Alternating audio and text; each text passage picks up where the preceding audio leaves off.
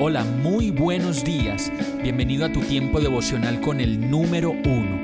Qué alegría saludarte con la certeza de que Dios está obrando en tu vida su perfecta y buena voluntad, ya sea porque estás aprendiendo de un momento difícil o porque estás disfrutando de su amor a plenitud con paz y tranquilidad.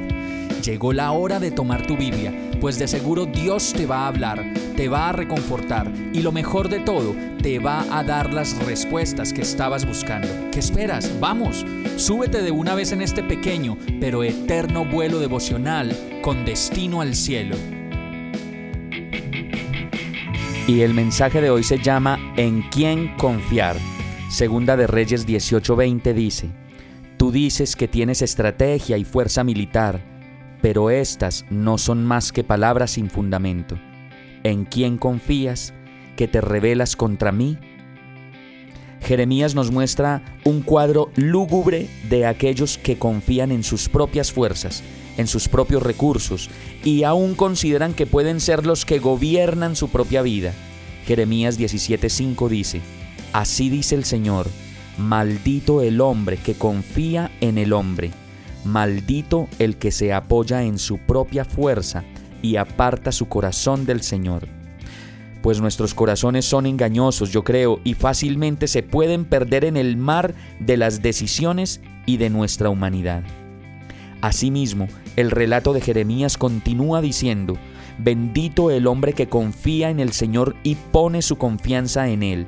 Será como un árbol plantado junto al agua, que extiende sus raíces hacia la corriente. No teme que llegue el calor y sus hojas están siempre verdes. En época de sequía no se angustia y nunca deja de dar fruto. Nada hay tan engañoso como el corazón. No tiene remedio. ¿Quién puede comprenderlo?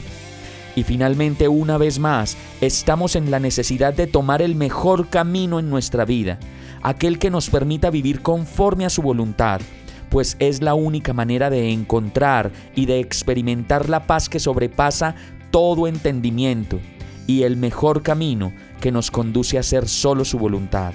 Entonces, ¿en quién confiar? Confía en el Señor. No te angusties por nada, y solo así florecerás y darás el mejor fruto para Dios. Hemos llegado al final de este tiempo con el número uno. No te detengas, sigue meditando durante todo tu día en Dios, descansa en Él, suelta los remos y déjate llevar por el viento suave y apacible de su Santo Espíritu. Solo compártelo con quien lo necesite y ames. Hoy, de la mano de Dios, todo será un gran día.